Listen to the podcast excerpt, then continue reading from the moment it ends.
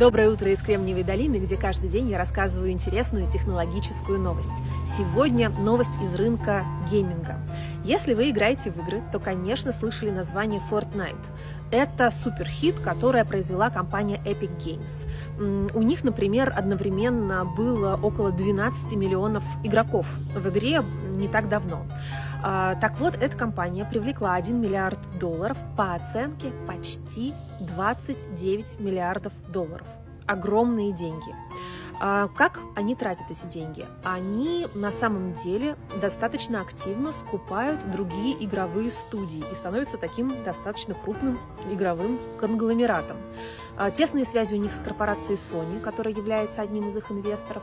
А из интересного, Epic Games ведет эпическую войну с э, Apple и Google по поводу платежей. И суд начнется в мае. До завтра!